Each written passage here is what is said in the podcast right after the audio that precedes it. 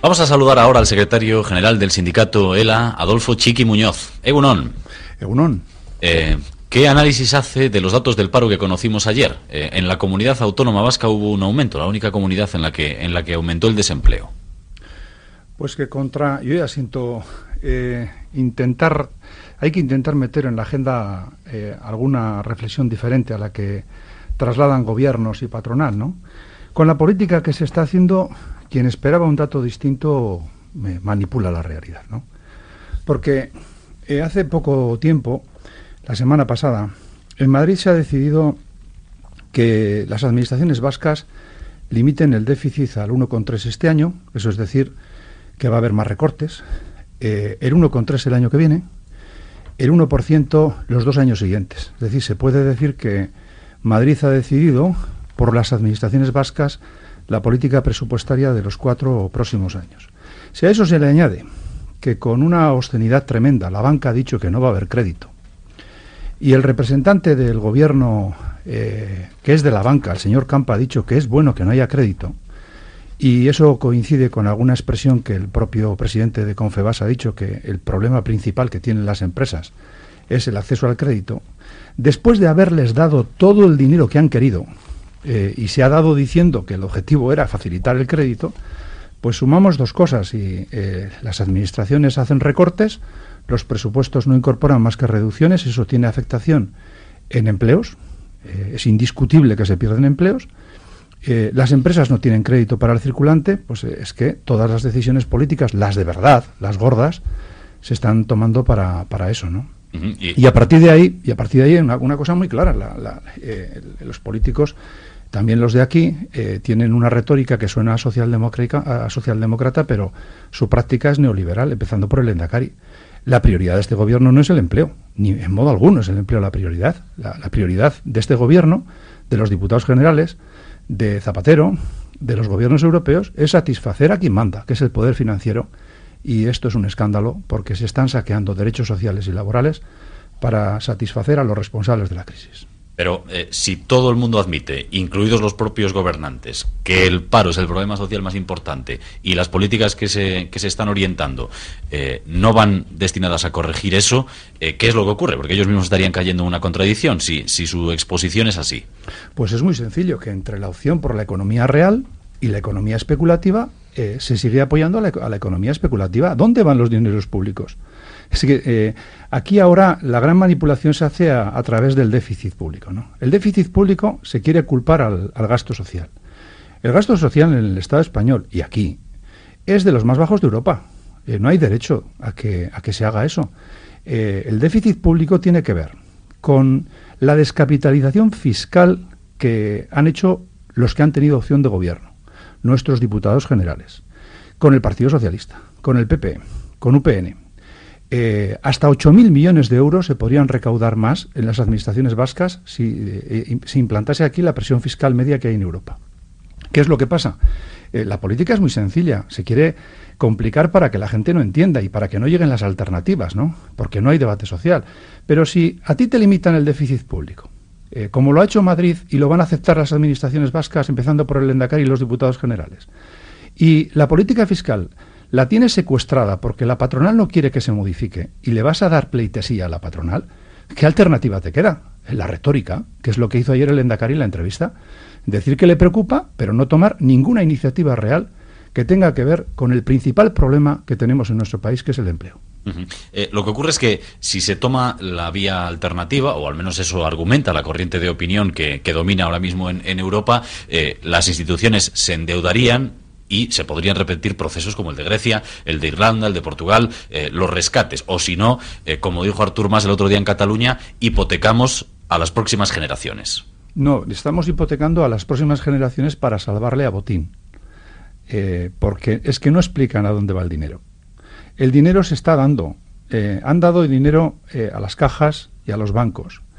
Y hay que preguntarle a quienes hacen eso. la semana pasada, en un periódico del Estado, venía una noticia que dice que el Estado español es probablemente el Estado más corrupto en relación a el comportamiento de los bancos con determinados partidos políticos. Se les da créditos privilegiados y cuando tienen que devolver lo que se les ha prestado no no lo devuelven. Y eso lo hacen porque los bancos no dan duros a peseta. Eso lo hacen porque la política está secuestrada, porque el poder financiero tiene secuestrada la política, la tiene intervenida, la tiene completamente subordinada para que haga eh, todo aquello que el poder financiero eh, quiere. Y es, una, es muy fuerte, o sea, que nos hayan engañado, porque nos han engañado otra vez, ¿no? Eh, no a todos, ¿eh? pero nos han engañado diciendo que se les daba dinero para que fluyera crédito. Ahora, el propio gobierno dice que el objetivo es que no haya crédito porque tenemos endeudamiento. Bueno, a los que a los empresarios que les preocupa la economía real, no a todos, pero a los que les preocupa la economía real, deberían estar muy preocupados con que la política solo y exclusivamente satisfaga al mundo financiero, que es el que manda, igual que con Franco.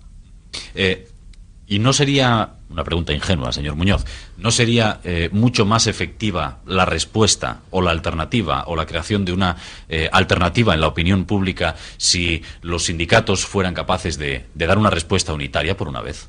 Sí, lo que pasa que eso eh, tiene que ver, hombre, si tú a esto que está pasando le llamas diálogo social, ¿no? A que todo lo que se decide se decida fuera de las mesas que se administran para utilizarte, para hacer tonto útil, pues, pues sí, pero es que no es así. Eh, los presupuestos son unilaterales, la reforma laboral es unilateral, la política fiscal no se modifica y están todos de acuerdo en que no se modifique. Ah, estamos en una fase en donde, desgraciadamente, hay mucho político hueco. Hueco completamente hueco, ¿eh? que en función de intereses de quien les controla, se les va metiendo las ideas para que vayan haciendo de papagayos. Y la cosa está muy mal, ¿eh?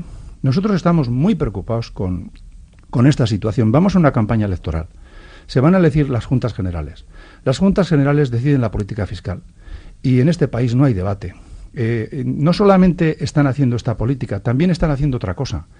Que los medios de comunicación eh, rindan pleitesía en su gran mayoría para dar cobertura y que la gente crea que no hay alternativa. ¿no? Los privados, los, los medios privados mm, son del capital, aunque los pagamos nosotros. Los que no son del capital, el capital, la gran empresa, los compra con publicidad. Y los medios públicos, como esta casa, que deberían ocuparse de, abrir un espacio ético, cultural, intelectual y de resorte social para intentar frenar esta ola, eh, están dando cobertura a gobiernos y patronal en sus intereses de cargar las culpas sobre salarios y derechos sociales. Eh, ¿Cuál es la alternativa fiscal necesaria para dar una respuesta coherente a esta situación? Bueno, pues eh, no sé si tengo tiempo suficiente, pero la crisis tiene un origen que ya no aparece en la agenda de los partidos que, llevan el control de esta cosa. El origen es la injusta distribución de la riqueza. Eh, los, salarios han perdido en los últimos años siete puntos de participación y esos son vasos comunicantes. Lo que perdemos nosotros lo gana el capital. Hay que grabar la riqueza.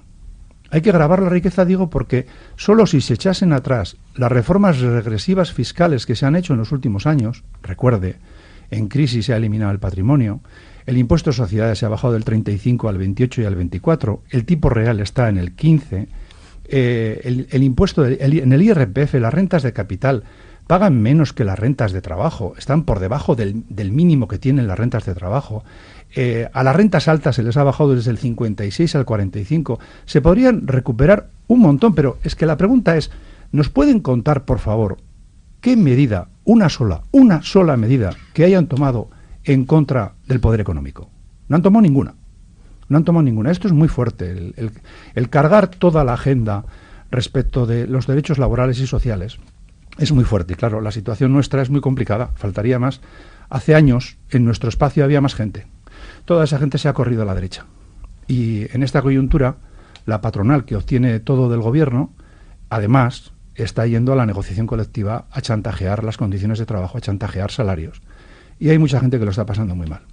Eh, enseguida le pregunto por la negociación colectiva y lo que está pasando en Madrid, pero antes quiero saber también su opinión acerca de lo que está ocurriendo con la lucha contra el fraude. Por ejemplo, en Guipúzcoa se, se está haciendo eh, una eh, explicación de un trabajo muy a fondo sobre el fraude, se está recuperando mucho dinero, al menos eso es lo que argumenta la Diputación de Guipúzcoa. ¿Ustedes en él están de acuerdo? No. No, no, no tenemos ánima, eh, una versión especial. No, no, no, no. Eh, no hay interés político en perseguir el fraude ni en Guipúzcoa ni en ninguna de las haciendas. Porque si hubiera interés, se pondrían medios eh, estamos hablando de inspección, para que eso... Los, las haciendas forales hacen propaganda todos los años diciendo que han levantado no sé cuántas actas de infracción por un montón de millones X. Nunca nos cuentan cuánto han recaudado. Eh, digo esto porque la mayor parte de la deuda está prescrita y la que no está prescrita, los defraudadores ya no están. La pregunta es, de las actas que ustedes levantan, ¿cuánto dinero recaudan? Eh, y en cuánto está estimado el fraude fiscal en el país, porque eh, las haciendas tienen muchos datos que no dan. El reino de la opacidad en fiscalidad probablemente en el ámbito del Estado donde más se dé sea en las haciendas vascas. Es un debate, es el debate, ¿eh? No es que sea un debate, la fiscalidad es el debate. Y en los últimos tiempos hemos visto algún diputado general ha salido diciendo que había que tocar la fiscalidad, que había que, subirla. El, el Endacari un día sí otro, y otro también. Este es un debate que lo tienen, lo tienen cerrado entre los que tienen opción de gobierno para que no se toque. Porque la patronal, por ejemplo, ha dicho, antes de que se toque la fiscalidad hay que reducir muchas cosas. Y los políticos que gobiernan eh, están más dispuestos a reducir derechos sociales eh, que a subir la fiscalidad a los ricos, que han sido los privilegiados de las reformas fiscales en los, últimos años. ¿no? Es el debate. Lo que pasa que nosotros, de verdad, eh, desgraciadamente, en la sociedad en la que vivimos, no vemos resortes intelectuales, ni resortes éticos ni políticos que sean capaces de sujetar en qué piensan ustedes. ¿no? al final la pregunta es, ¿ustedes de verdad creen algo aparte de mm, recurrentemente decir las mismas cosas, haciendo las mismas cosas y cargando sobre derechos sociales la, la responsabilidad? Si a eso añadimos que, por poner un dato, ¿no? todas las ayudas sociales que da el gobierno, todas, eh, son 350 millones de euros.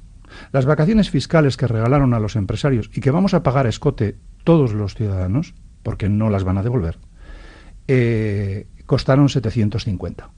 Repito el dato, si se impusiese aquí la presión fiscal media, la media, no la danesa ni la sueca, la media que hay en Europa, se podrían recaudar 8.000 millones de euros más.